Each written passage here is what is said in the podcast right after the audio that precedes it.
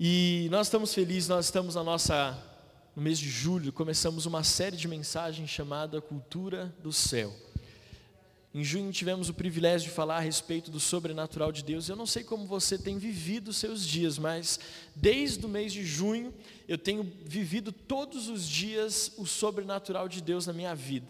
Deus tem me conduzido nessa direção e eu sei que não é um privilégio só meu, eu sei que Deus quer usar a sua vida para que você possa ver o sobrenatural. E para vivermos o sobrenatural, nós precisamos também entender qual é a cultura do céu. Fala para quem está do seu lado, nós somos cidadãos do céu. Não, fala para outra pessoa agora, fala eu e você somos cidadãos do céu. Aleluia. Vê, vê, vê, se ele tem cara de quem vai morar no céu. Fala aí, vê se ele tem cara de quem. Aleluia. Amém. Então, semana passada, Adriana ministrou sobre a primeira característica da cultura do céu, que é o servir.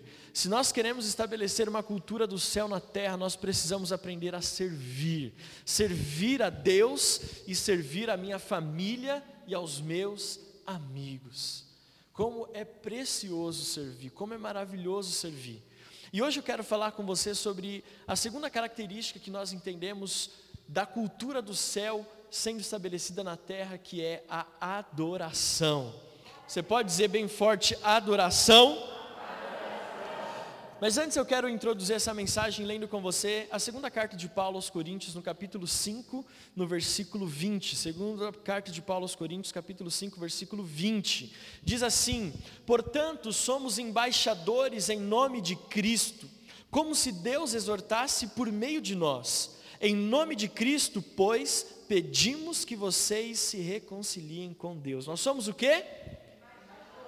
Nós somos embaixadores. Quando a gente fala de estabelecer a cultura do céu, nós temos que, nós temos que entender primeiro quem nós somos em Cristo. Não basta queremos estabelecer uma cultura sem sabermos a nossa identidade, sem saber quem nós somos. E a Bíblia deixa claro, o apóstolo Paulo afirma: nós somos embaixadores de Cristo. E nós temos um propósito de exortar o mundo a respeito de Jesus para que o mundo se reconcilie com Deus. Para estabelecer uma cultura, primeiro nós precisamos saber qual é a nossa nacionalidade, qual é a nossa cidadania. Você sabe qual é a sua cidadania? Quem sabe me dizer? Pode falar, sem medo, pode falar. Hã? Do reino. Nós somos cidadãos do céu, gente. Nós estamos na terra, eu sei que isso parece muito, muita loucura, mas nós somos cidadãos dos céus. Muitas pessoas procuram um passaporte vermelho, né? Um passaporte bom, que entre em qualquer lugar.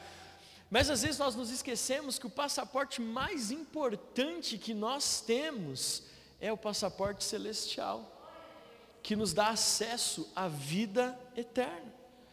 Nós somos cidadãos dos céus e precisamos viver de acordo com a nossa identidade celestial, mesmo vivendo nesse mundo. Olha só o que o mesmo apóstolo Paulo, escrevendo à igreja de Filipenses, no capítulo 3, no versículo 20, ele diz: Olha só, pois a nossa pátria está onde?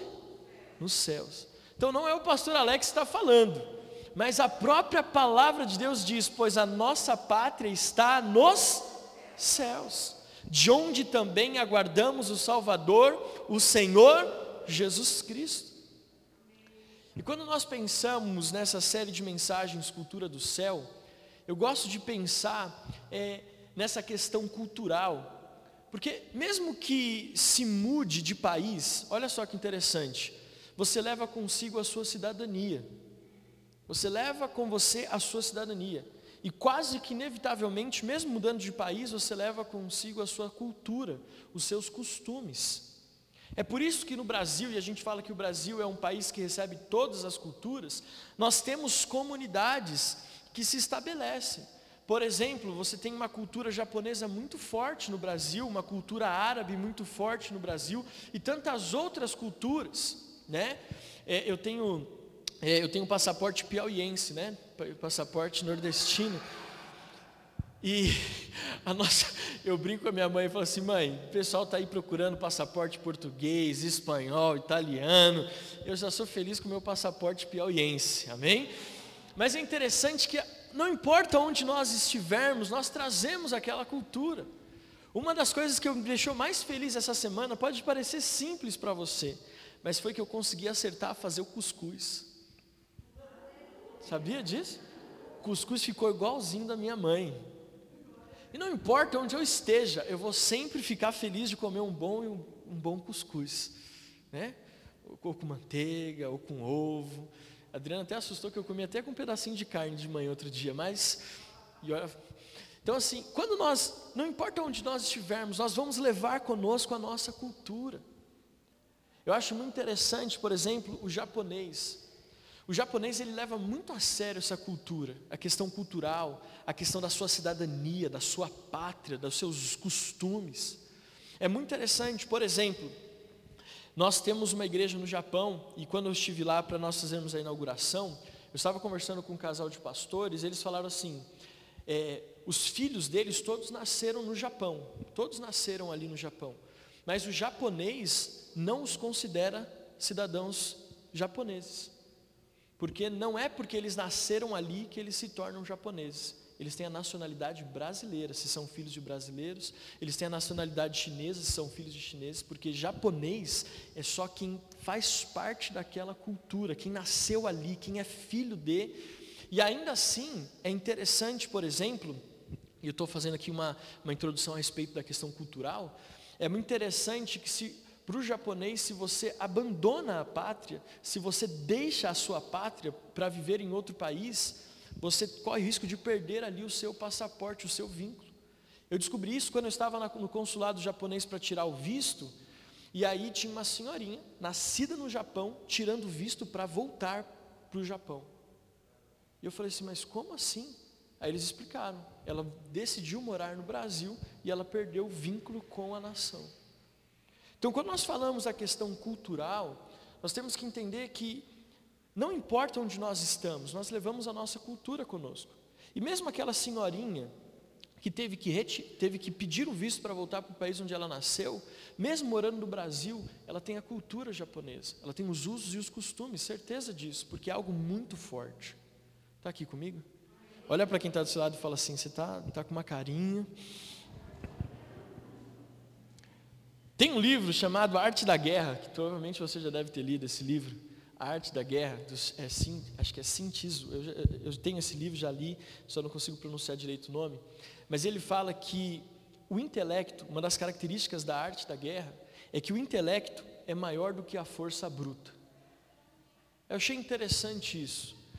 Porque quando a gente fala de conquistar uma nação, quando a gente fala de estabelecer a cultura do céu na terra, nós temos que aprender como conquistar uma nação. E muitas pessoas acham que estabelecer uma cultura é apenas pela força bélica, é apenas pelo exército, é apenas pela força dos soldados daquela nação que está em guerra. Mas não é isso. Você conquista uma nação muito mais do que com um exército estabelecendo a sua cultura naquele povo, naquele lugar. Por exemplo, quando nós olhamos para a Bíblia, nós vemos que Israel, quando ela era dominada, não necessariamente ela era dominada por um exército forte, mas ela era dominada por uma cultura. Qual era o maior desafio da nação de Israel? Se você faz escola de líderes, você sabe o que eu estou dizendo. Qual era o maior desafio de Israel? Não era o exército inimigo, mas era a adoração a outros deuses que se estabelecia na nação do único Deus, o Deus verdadeiro, o Deus de Israel. Qual era o maior desafio? É porque, por conta do pecado, Deus permitia que Israel fosse dominada por povos estrangeiros, e aquele povo não estabelecia ali o seu exército, aquele povo estabelecia ali a sua cultura. Tanto que, se nós lermos o Evangelho, Israel não estava dominada pelo exército romano, ela estava dominada e sendo dominada pela cultura romana. Quando nós olhamos para Elias e a guerra que Elias teve, o ponto alto do ministério do profeta Elias foi quando ele derrotou os profetas de Baal. A cultura da adoração a outros deuses tinha se estabelecido na nação de Israel. A guerra que Israel travou não foi uma guerra bélica, mas foi uma guerra cultural. Olha, nós somos a nação do vivo Deus, o Deus de Israel, aquele Deus que Davi é, é, lutou contra Golias. Então nós não podemos é, permitir que a nossa cultura seja dominada por uma cultura estrangeira. Olhando para o nosso contexto contemporâneo hoje, o que acontece é, quando nós olhamos para essa questão é, de nações, nós vemos que o que está acontecendo é uma, é, é uma dominação cultural.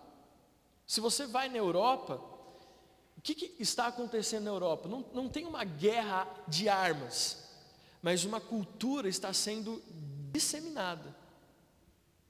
Os muçulmanos estão dominando a Europa, sem guerra, fazendo o que? Estabelecendo a sua cultura, estabelecendo os seus princípios. Não é só uma questão, querido, de nações brigando contra nações, é uma questão de ideologia, de comportamento, é uma questão compor, compor, comportamental, aleluia, saiu. Hoje nós temos uma guerra, as redes sociais, por exemplo. Não sou contra, nossa igreja está nas redes sociais, estamos no YouTube, no Facebook, no Instagram, ainda não no TikTok, mas quem sabe um dia. Mas existe uma cultura, e essa cultura, ela está tentando sobrepor a cultura do olho no olho. Você já reparou nisso? Ainda mais com a pandemia. Os vínculos, os relacionamentos, eles estão sendo é, cada vez mais é, dis, dispersos, cada vez mais distantes. As pessoas não têm mais o olhar no olho, o sentar junto, o estar perto. Existe uma cultura da solidão sendo estabelecida. Eu achei interessante, a Sandra na live dela falou sobre isso. A, a, as redes sociais, elas estão roubando o futuro, elas estão roubando a perspectiva de futuro, porque nós estamos cada vez mais imediatistas. Isso é uma guerra cultural. E quando nós falamos a respeito de estabelecer a cultura do céu, nós temos que ter todo esse entendimento que eu falei para você. Nós não ganhamos a guerra apenas com força física, nós ganhamos a guerra sabendo estabelecer a cultura do céu na terra. Eu falei tudo isso, falei, falei, falei, só para chegar nessa conclusão. Nós precisamos entender que a nossa luta não é contra carne nem sangue, mas contra principados deste mundo tenebroso. A Bíblia já fala sobre isso. A nosso maior desafio não serão guerras físicas, não serão confrontos físicos. A nossa maior guerra será travada está para estabelecer a cultura do céu por meio da adoração, por meio do nosso posicionamento, por meio da nossa convicção, pela forma de nos posicionarmos como cidadãos do céu, como cidadãos do céu. E pensando em tudo isso, como cidadão do céu, nós vamos entender que para estabelecer o reino de Deus na terra, precisamos implantar uma cultura celestial. E uma das maiores características de uma cultura do céu é a adoração. Você pode dizer para quem está perto de você, você que está na sua casa também, uma das, pode falar para essa pessoa, uma das maiores características da cultura do céu é a adoração. A adoração. Aí você que é que nem eu, que não canta nada, que é desafinado, vai falar, então estou perdido. Porque, meu Deus, eu bato palma fora do ritmo, eu sou desafinado, não tenho tom, não tenho nada. Então, esse negócio de cultura do céu não é comigo, porque a, na nossa concepção, adoração é música, isso não é adoração. Música é uma forma de adorar, mas não é adoração. E quando nós olhamos para o que nós estamos vivendo, nos dias de hoje, se nós queremos mudar as circunstâncias que nós estamos sendo inseridos, nós precisamos estabelecer na terra a cultura do céu, chamada adoração. Eu não sei você, mas quando eu penso no céu, a primeira coisa que vem na minha cabeça é a adoração. Eu sei que alguns vão dizer que está pensando nas ruas de ouro, né? Mas não adianta nada ter ruas de ouro no céu, que você não vai poder gastar com nada, tudo já vai estar assim inacessível. Mas quando eu, pastor Alex, penso no céu, na eternidade, eu penso na adoração. Eu não consigo fugir disso. A Adriana falou sobre servir na semana passada, mas eu quero trazer hoje sobre falar sobre adoração. A adoração, ela nos remete ao céu. Quando pensamos em céu, não tem como não pensarmos, por exemplo, em Apocalipse capítulo 4. Vários versículos falam sobre adoração no céu, mas o versículo 8 fala assim: E os quatro seres viventes, tendo cada um deles, respectivamente, seis asas, estavam cheios de olhos ao redor e por dentro, não tinham descanso nem de dia e nem de noite, proclamando: Santo, Santo, Santo é o Senhor Deus, o Todo-Poderoso, aquele que era, que é e que há de vir. Você pode aplaudir ao Senhor? Sabe, o céu é o lugar da adoração. O céu é o lugar onde existe adoração de dia, de noite. Não há interrupção na adoração no céu. Por isso que eu falo, a cultura do céu estabelecendo na terra não tem como não ser a cultura do, da adoração. Nós precisamos, como igreja, como embaixadores, como cidadãos celestiais, como aqueles que têm o passaporte da eternidade, nós precisamos estabelecer na terra a cultura da adoração, porque a adoração é o que acontece no céu. Adoração é o que acontece no céu. Esses dias eu estava com a minha avó, esses dias, sábado passado, eu estava com a minha avó, nós moramos no mesmo condomínio e eu vi que ela estava sentada tomando um solzinho, vitamina D, e aí eu fui lá e sentei do lado dela, o Benjamin estava brincando com a Adri, e a gente começou a conversar. minha avó era impressionante. Não tem como não sentar do lado da minha avó e não começar a falar de Jesus. É, é, é quase que instantâneo, você entende? E ela começa a compartilhar as experiências dela com Jesus. Começa a compartilhar o que ela tem vivido. É, nós passamos uma perda muito grande no mês de março na nossa família e ela tem compartilhado comigo como que ela tem lidado com essa perda do filho, como tem sido é, para ela vivenciar esses momentos. E ela sempre fala como Jesus ministra com ela. E aí nós estávamos conversando e aí o assunto caiu na seguinte conversa: que o que nós temos que estabelecer na terra é o que acontece no céu, a adoração. Eu achei tão lindo, porque a gente chegou à conclusão do seguinte: nós temos que fazer aqui na terra aquilo que acontece no céu. O que acontece no céu? No céu existe adoração. Se nós queremos ter uma vida transformada, ou se nós queremos viver de acordo com a nossa real identidade, nós precisamos estabelecer uma cultura de adoração, aqui na terra. E eu estava meditando sobre isso, e eu cheguei à seguinte conclusão: a adoração é a característica de quem já desfruta da eternidade. Você pode dizer isso? A adoração é a característica de quem já desfruta da eternidade. Deixa eu te falar algo. Quando algumas pessoas leem esse texto, de que no céu tem adoração ininterrupta, algumas pessoas pensam: será que eu quero ir para o céu mesmo? Porque parece uma coisa meio cansativa. Eu conheci, eu tive um professor quando eu fazia cursinho, que ele falou, ele falou uma, uma coisa que me, assim, me entristeceu muito. Ele falou assim: eu não quero ir para o céu, eu quero ir para o inferno. Eu, e, e ele falou assim: porque no céu é aquela coisa de santo, santo, ai, vamos adorar ao Rei Jesus. Ele, ele deve ter uma bagagem cristã para falar isso.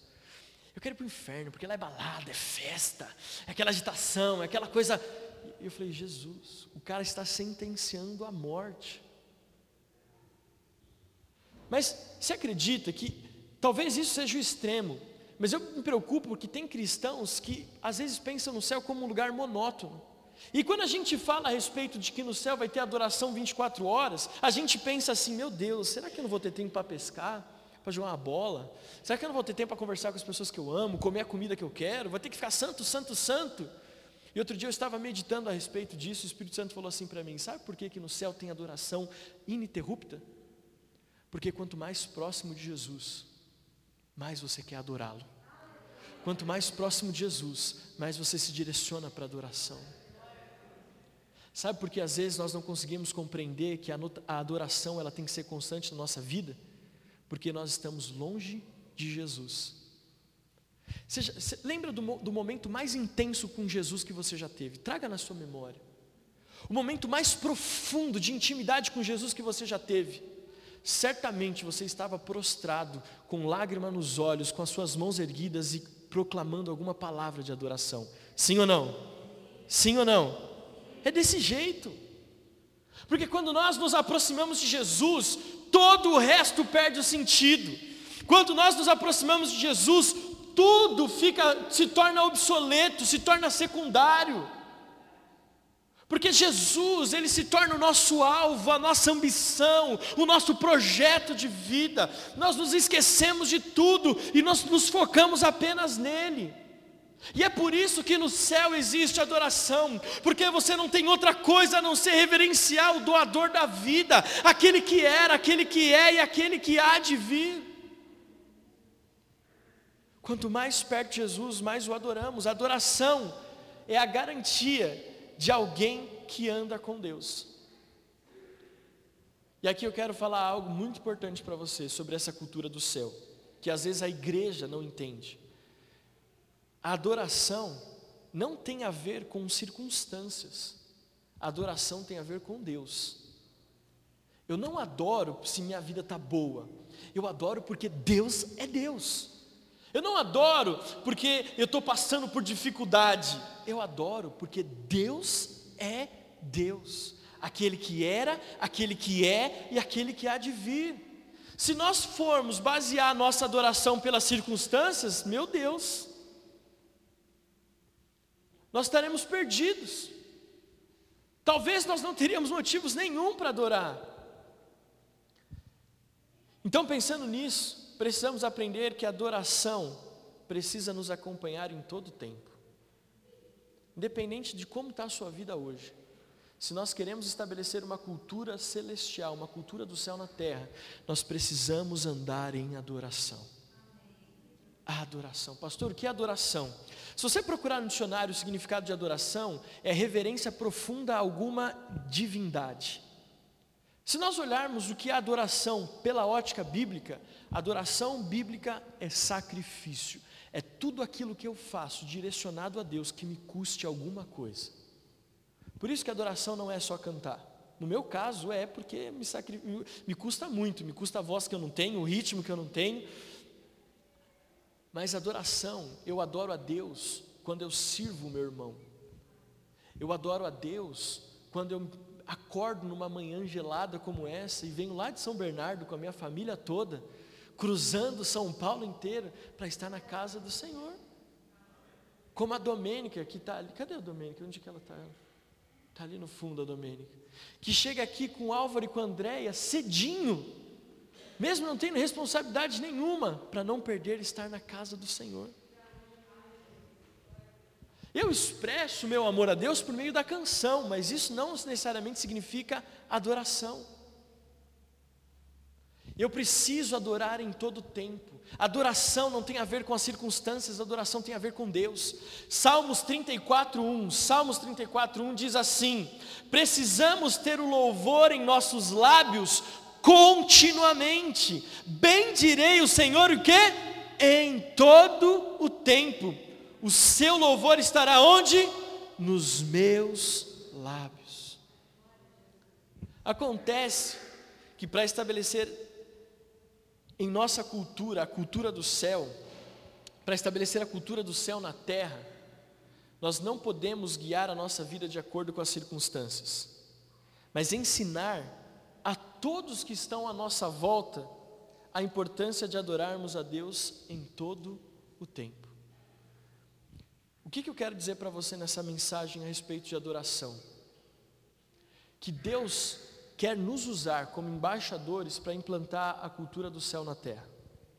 E para isso, nós não podemos andar conforme o mundo, nós precisamos andar conforme a nossa identidade celestial. Qual é a maior característica do mundo hoje?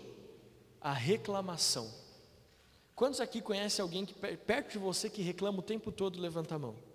Mas o tempo todo. Reclama porque está frio, reclama porque está calor, reclama porque vendeu, reclama porque não vendeu, reclama porque trabalha, reclama porque não trabalha, reclama porque ganha bem, reclama porque ganha mal, reclama por causa da família, reclama por causa do futebol. Rec... É chato viver do lado de alguém assim. Sim ou não? Te cansa, não cansa? Reclama, cansa, meu Deus do céu. A Adriana, quando, ela, quando a gente está perto de alguém começa a reclamar, ela olha para mim, eu olho para ela e falo, Deus, tem misericórdia de nós, Senhor que dá vontade de falar algumas coisas para essa pessoa, né? Mas como pastor a gente, uh, Amém, irmão. Amém. Mas para combater a cultura da reclamação, nós precisamos estabelecer a cultura da adoração. A cultura do mundo fala de murmurar, de reclamar. A cultura do céu que nós queremos implantar na terra fala de adoração. Por isso que eu estou falando para você, independente das circunstâncias, adore ao Senhor. Adore ao Senhor. Nós precisamos entender a importância de adorar o Senhor em todo o tempo. Em todo tempo você tem que levantar um altar de adoração ao Senhor. Se você está na sua casa, se você está no trabalho, se você está na escola, se na aula online, na aula presencial, não importa, levante altares de adoração ao Senhor aonde você está. Porque esses altares de adoração, eles irão atrair a presença de Deus, e aonde a presença de Deus está, as trevas se dissipam. A Bíblia fala que não há comunhão entre luz e trevas, não existe. E se nós buscamos a Deus, a luz de Cristo brilha na nossa vida, no lugar onde estamos, e as trevas se dissipam. Adoração tem que estar nos nossos lábios, o nosso corpo tem que se mover à adoração, os nossos pensamentos têm que ser pensamentos de adoração ao Senhor. Nós temos que adorar ao Senhor em todo o tempo. Na alegria você tem que adorar ao Senhor. Eu, como pastor, eu vou abrir o meu coração para vocês. Eu tenho percebido que nos últimos tempos, nos últimos tempos, tem sido mais difícil conter os cristãos que prosperam, que estão em momentos de euforia, do que trabalhar com cristãos que estão passando por necessidades ou dificuldades. Porque o cristão, quando ele conquista algo, parece que ele esquece que foi Deus que deu para ele a condição de conquistar o que ele tem. Eu tenho visto. Se você quer conhecer uma pessoa, não conheça ela apenas nos momentos de tristeza daquela pessoa, mas saiba como ela reage nos momentos de euforia. Vou te contar um testemunho. Meu pai, ele nunca foi muito adepto que nós comprássemos as coisas, ele sempre foi adepto de que nós produzíssemos as coisas que nós fôssemos desfrutar. Então, pipa, né? Essa geração nova nunca acho que nunca nem pinou um pipa, nunca cortou a mãozinha aqui com, com, com a linha, né? Que... Mas meu pai, uma das coisas que ele não admitia era comprar pipa. Não, vou comprar a vareta, a linha, a folha e você vai fazer o pipa. E eu me lembro que uma vez eu era muito pequeno e nós passamos a noite fazendo pipa. E fizemos um pipa, tem coisa na nossa vida que marca a gente, né? Mas naquele, naquela noite nós fizemos um peixinho amarelo. E aquele peixinho foi tão marcante porque eu fiz aquele peixe com meu pai, aquele pipa com meu pai, aquele peixinho com meu pai, amarelo, coisa mais linda. E eu falei assim: eu nunca vou perder esse pipa. Eu nunca vou nem empinar para não correr o risco de perder, porque eu fiz com o meu pai. No outro dia de manhã, nós estávamos ali preparando para empinar pipa. Minha avó chega em casa e fala: Filho, o seu tio vai nos levar para a praia. E nós vamos passar a semana na praia. Tinha alguns amigos meus ali que não iriam para a praia comigo. Eu fiquei tão feliz com a notícia de ir para a praia, que na mesma hora eu falei para o meu amigo: Toma o meu peixinho amarelo, pode levar para você. Você entendeu? Aquilo que na noite anterior eu tinha falado que ia guardar para o resto da minha vida, na primeira notícia eu fiquei tão eufórico que eu abri mão daquilo que eu construí com o meu pai. Às vezes, como filhos de Deus, nós agimos da mesma forma. O Pai se preocupa em construir algo conosco. O Pai Celestial se preocupa em nos trazer para perto dEle nos ensinar como dar cada passo da nossa vida. Aí nós recebemos uma notícia boa, e aí nós nos esquecemos de tudo aquilo que o Pai fez por nós, inclusive a respeito da adoração. Segundo Samuel, capítulo 6, versículo 5, conta a história de Davi, quando a arca está retornando para Jerusalém. Você conhece essa história? E essa história é importante porque ela nos ensina, e Davi nos ensina. Davi, talvez um dos maiores, talvez não, o maior adorador que a Bíblia narra. Davi nos ensina que nós devemos adorar ao Senhor em todo o tempo.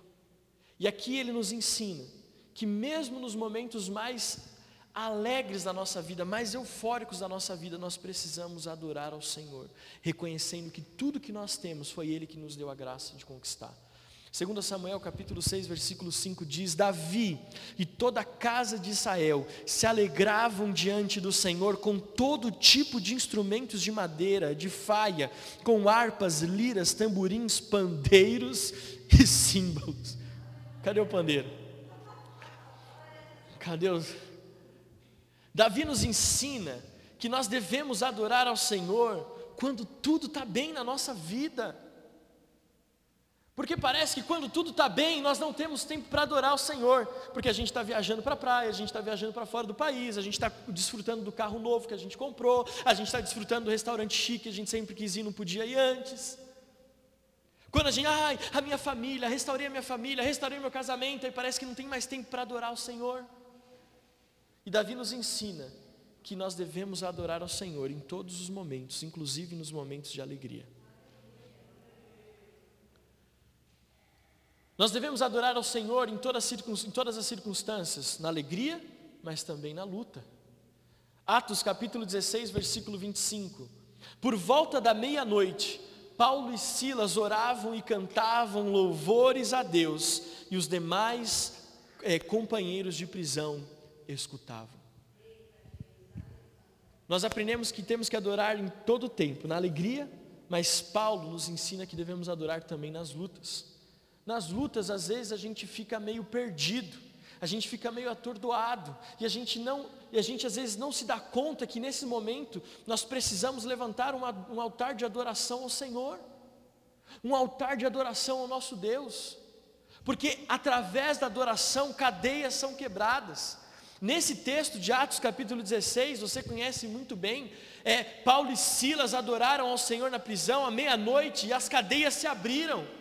Deus os livrou ali das cadeias, Deus abriu as portas.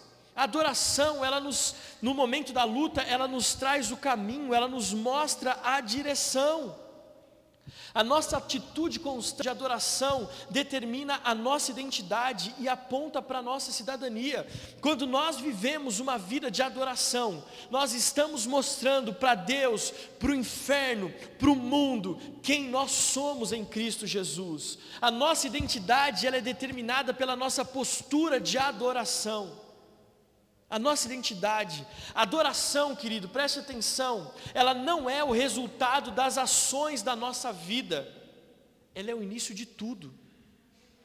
Adoração não é o resultado daquilo que eu estou vivendo, adoração é o que determina o que eu viverei, aquilo que está diante de mim.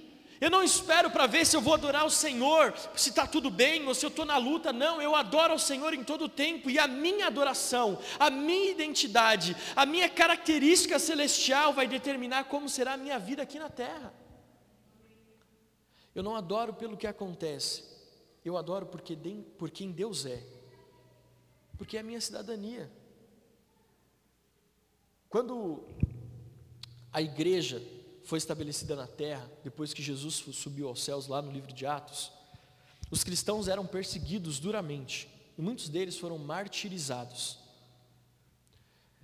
Mas é interessante você perceber, porque quanto mais a igreja era perseguida, preste atenção aqui, mais ela crescia. Quanto mais a igreja era perseguida, mais a igreja crescia. E aí nós vamos estudar a história. Por que, que a igreja que mais persegui, era mais perseguida era a que mais crescia? Das, um, um historiador judeu, ele chegou à conclusão de que uma das marcas da igreja era a adoração. Quando os cristãos eles eram colocados nos, no, naquelas arenas para serem é, é, devorados pelas feras, uma das formas de martirizar os cristãos era pegar, pegar aquele grupo de cristãos e colocá-los é, para lutar contra leões, para lutar contra as feras. E óbvio que o cristão não ia, aquele homem ou aquela mulher não ia resistir ao ataque daquelas feras famintas. Só que na nossa cabeça a gente acha que era assim, é como se o, o, o Império Romano pegasse a Gisele e colocasse ela na arena sozinha, os leões vinham e devoravam a Gisele. Não era assim. Historicamente falando, os cristãos, eles eram colocados na arena, todos juntos, em grupos. E eles não entravam na arena, eles não entravam na arena cabisbaixos. Eles entravam na arena louvando e adorando a Deus. Então eles sabiam que iam morrer, mas eles entravam na arena. Te louvarei,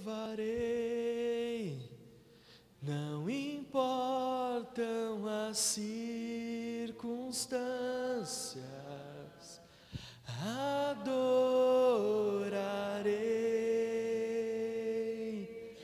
somente a Ti, Jesus. E eles entravam com fé. Eles sabiam que iam morrer, mas a adoração não é determinada por aquilo que está diante de mim, a adoração é determinada pelo Deus que eu sirvo.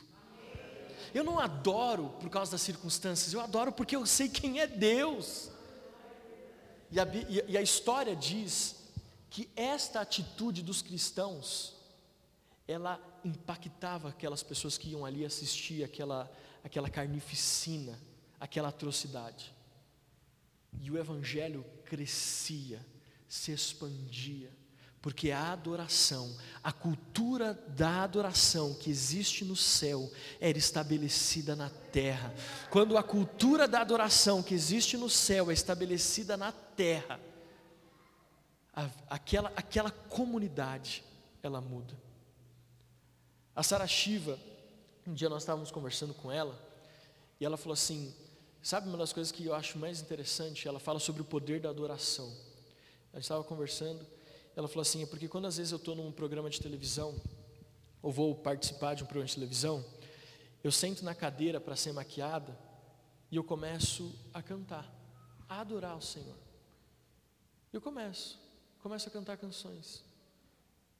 E aí eu começo a ver as pessoas que estão ali à minha volta, maquiadora, maquiadora, as pessoas que trabalham ali às vezes com lágrimas nos olhos, porque a adoração, o que existe no céu, quando ele é estabelecido na terra, ele transforma o ambiente.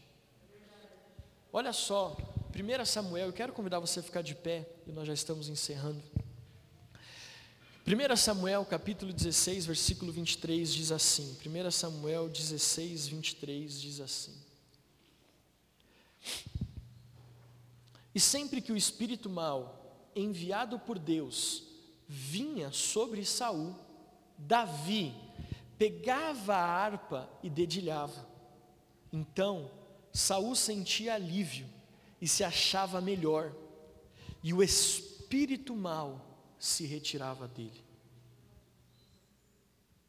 A adoração, ela tem o poder de nos colocar diante de reis. Primeira coisa que eu quero que você saiba é que a adoração, ela tem a capacidade de te colocar diante de reis. Davi, embora já tivesse sido ungido por Samuel, rei de Israel, ele ainda era só o menor da casa de Jessé, um pastorzinho de ovelhas que nem era contado na casa do seu pai. Mas porque ele era um adorador, ele foi colocado diante de reis. Você consegue entender isso? ele é colocado diante de reis. Olha aqui para mim, igreja, você que está na sua casa. Eu esqueci um pouco de vocês, mas eu amo vocês. Quando nós estabelecemos a identidade, a cultura do céu na nossa vida, nós somos colocados diante de situações, diante de pessoas que podem mudar a história de uma nação. Quando nós substituímos a reclamação, a murmuração pela adoração, Deus nos coloca em lugares, Deus nos coloca em lugares que nós nem imaginávamos que poderíamos estar. Talvez você tenha buscado uma colocação profissional, você tem buscado estar num nível profissional elevado, você tem, se, você tem buscado se aprimorar, estudar, buscar ali situações que possam te favorecer profissionalmente. Mas deixa eu te dar a maior dica de todas para que você possa ser bem-sucedido. Seja um adorador. Seja um adorador. Sabe por quê? Porque quando seu chefe ou alguém que tenha influência que possa determinar futuro precisar de alguma ajuda, vão lembrar. Tem lá uma tal de Fernanda. Eu não sei o que acontece, mas ela é uma adoradora. E onde ela chega, o ambiente muda, a atmosfera muda. Traz ela lá, eu quero conversar com ela. É assim que funciona. No seu trabalho, na, sua, na escola, os, os nossos jovens e adolescentes. Seja um adorador, porque Deus te coloca diante de autoridades que podem determinar o futuro. Eu acho interessante quando Deus chama Paulo, quando Paulo tem um encontro com Jesus no caminho de Damasco. Sabe o que a Bíblia fala, que Lucas escreve a respeito de Paulo, lá em Atos? Ele diz assim: Eu escolhi para que ele fale a meu respeito diante de reis, diante de autoridades. Deus quer nos usar para estabelecer a cultura do céu e nos colocar diante de autoridades. Segundo, olhando para esse texto, Davi não foi só colocado diante do rei, Davi foi um instrumento de libertação para Saul. A adoração ela traz libertação sobre a nossa vida. Tem alguma coisa que você tem encontrado dificuldade de vencer? Alguma área na sua vida que você parece que você não vai conseguir transpor, algum muro, alguma muralha que você não vai conseguir transpor? Não se esforce tentando vencer na força do seu braço. Comece a adorar ao Senhor. Comece a adorar ao Senhor e por meio da adoração você vai ver aquelas muralhas caindo. Gente, eu amo Josué quando Deus fala para ele assim: Olha, eu vou entregar, eu entreguei nas suas mãos Jericó, o seu rei e os seus valentes. Eu acho interessante porque Josué não lutou aquela guerra, Josué não precisou levantar uma espada. A Bíblia diz que as muralhas de Jericó vieram abaixo por meio da adoração. Talvez você está cansado e tentando vencer na vida pelos seus próprios méritos. Comece a adorar. Diante das dificuldades, das lutas, comece a adorar. Terceiro, a adoração muda ambientes, a adoração muda atmosferas. Uma das coisas que eu gosto daqui da nossa igreja é porque muitas pessoas, quando chegam aqui pela primeira vez, elas falam: Nossa, eu sinto uma, uma presença, eu sinto algo diferente aqui. Né? Quantas vezes nós já não ouvimos isso? Nossa, parece que tem um peso, algo diferente aqui, um peso de glória. É um ambiente de adoração.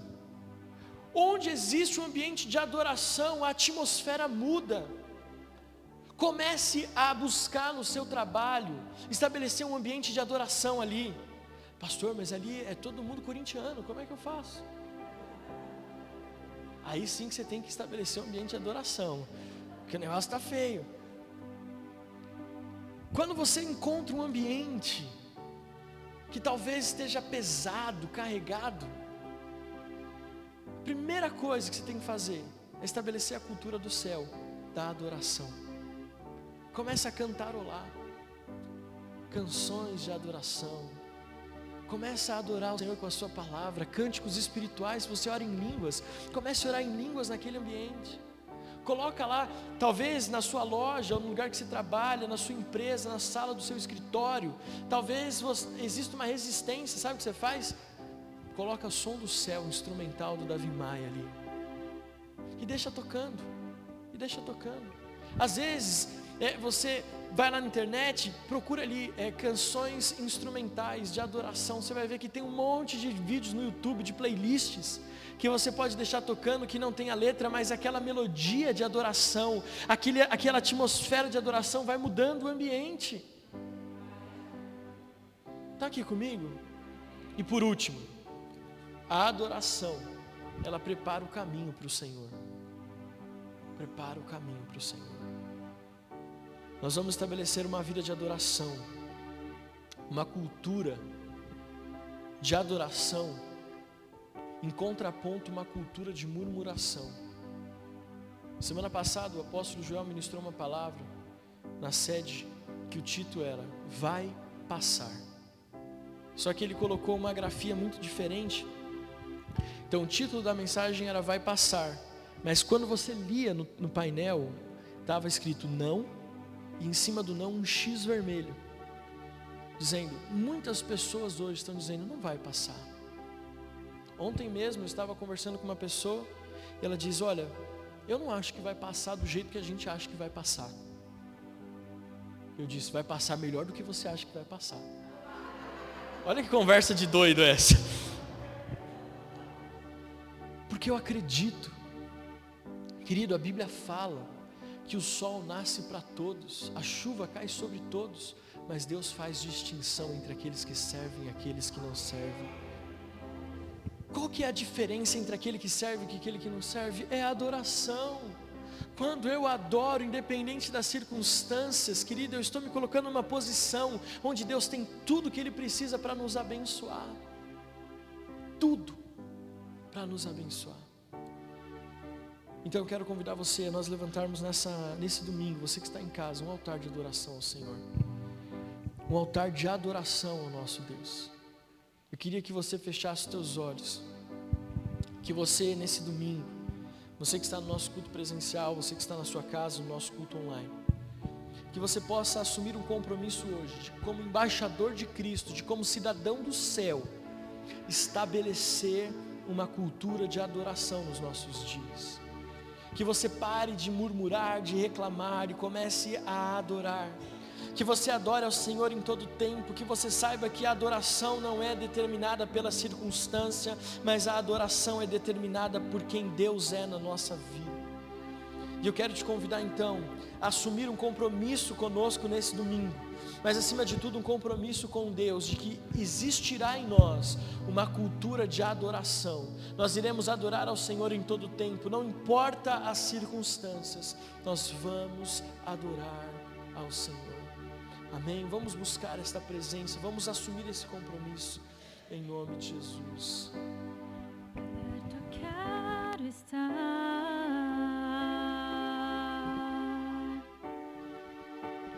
junto aos teus pés,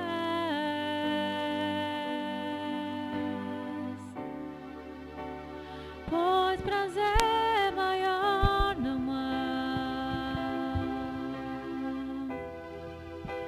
que me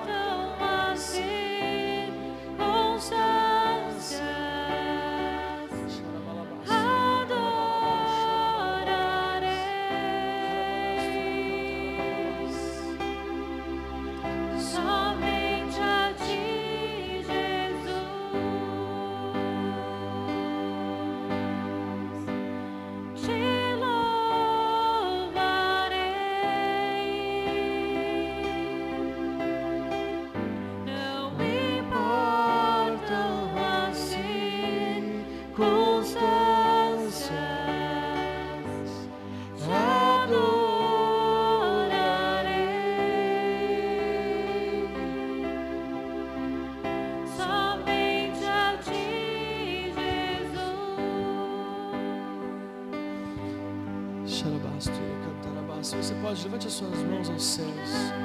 Nós estamos inundados no ambiente de adoração. Existe uma cultura do céu sendo estabelecida na nossa vida hoje, é, e esta cultura é a cultura da adoração. Querido Deus conhece o teu coração, Ele sabe do que você tem enfrentado, Ele sabe os desafios que estão diante de você. Mas Deus não pede outra coisa da igreja hoje, a não ser que nós venhamos a viver na cultura da adoração. Querido, hoje nós precisamos assumir uma postura de embaixadores, de embaixadores de Cristo na terra. Nós ouvimos que a nossa pátria não é daqui, a nossa pátria está nos céus. O nosso passaporte é um passaporte celestial. E não importa onde estamos, nem o que estamos vivendo, nós precisamos andar de acordo com a nossa cultura, de acordo com a nossa identidade. E a nossa cultura não é uma cultura do pessimismo, não é uma cultura, Senhor, é, é de, de, de murmuração ou de reclamação, mas na nossa cultura é uma cultura de adoração nós estamos perto de Jesus e por estarmos perto de Jesus, nós precisamos adorá-lo com as nossas canções, com a nossa palavra, mas com o nosso corpo, com a nossa oferta de gratidão, com os nossos dons e talentos. Nós precisamos em todo tempo, aonde formos, estabelecermos ali um altar de adoração, um altar de adoração ao nosso Deus. E eu quero ser uma voz profética sobre a sua vida nesse domingo. Deus sabe que você está passando por lutas. Escute o que eu estou dizendo, eu quero profetizar sobre a sua vida nesse domingo. Deus sabe das suas lutas, Deus sabe das suas dificuldades. Deus te trouxe até aqui sabendo que você orou nesta semana, sabendo das lágrimas que você derramou. Deus te trouxe até aqui sabendo dos problemas financeiros. Deus te trouxe até aqui sabendo dos problemas conjugais, dos problemas com seu filho. Deus sabe mas com todo carinho, Deus está dizendo: Eu sei o que você está passando, mas será que você sabe quem eu sou? Será que você sabe quem eu sou? Diz o Senhor eu conheço o seu coração, eu esquadrinho o seu coração, a palavra nem chegou à tua boca e eu já sei o que você vai falar, e eu, este Deus que tenho todo o poder, eu te peço uma única coisa neste domingo: não viva pela cultura do mundo, mas viva pela sua identidade celestial.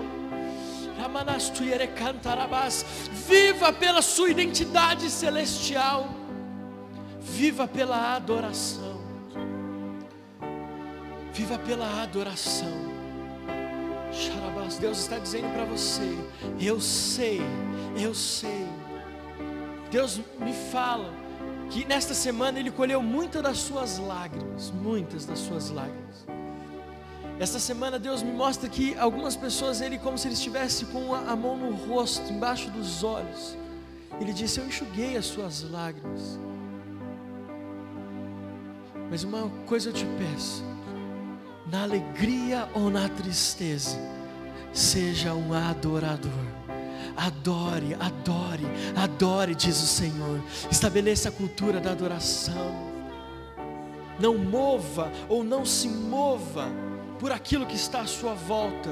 Se mova pela eternidade. Mova-se pela eternidade. Vamos adorar ao Senhor. Vamos adorar ao Senhor. Levante a sua voz mais alto que você puder.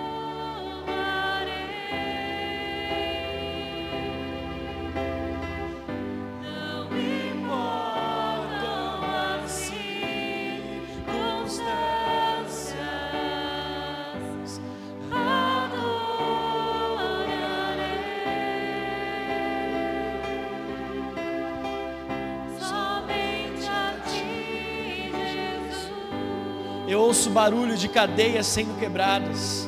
Eu ouço barulho enquanto você adora. Eu vejo Deus te libertando de vícios. Eu vejo Deus trazendo libertação na sua mente. Eu vejo cadeias caindo. Eu vejo correntes sendo destruídas na sua vida, na sua mente, em nome de Jesus. Adore, adore ao Senhor, adore ao Senhor. Enquanto você adora, o seu físico a sua enfermidade está sendo curada. Se você chegou aqui com dores, com enfermidade, por meio da adoração, receba a cura, receba a cura. Receba, receba.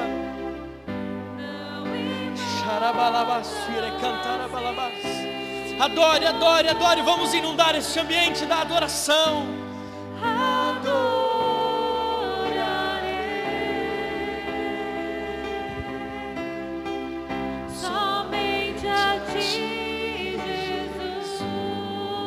cadeias quebrando, enfermidades sendo curadas. Eu vejo famílias sendo restauradas, famílias sendo restauradas. Xarabastura.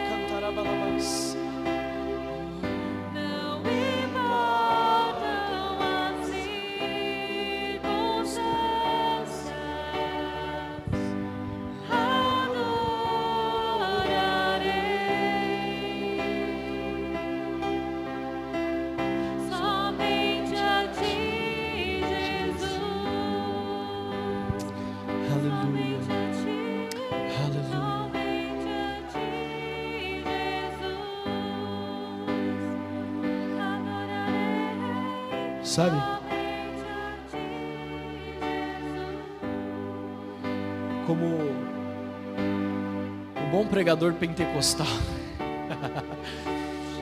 Às vezes a gente espera que Deus faça algumas coisas na nossa capacidade ou na nossa não na nossa capacidade, desculpa, mas nós esperamos que Deus faça alguma coisa de acordo com a nossa mentalidade terrena.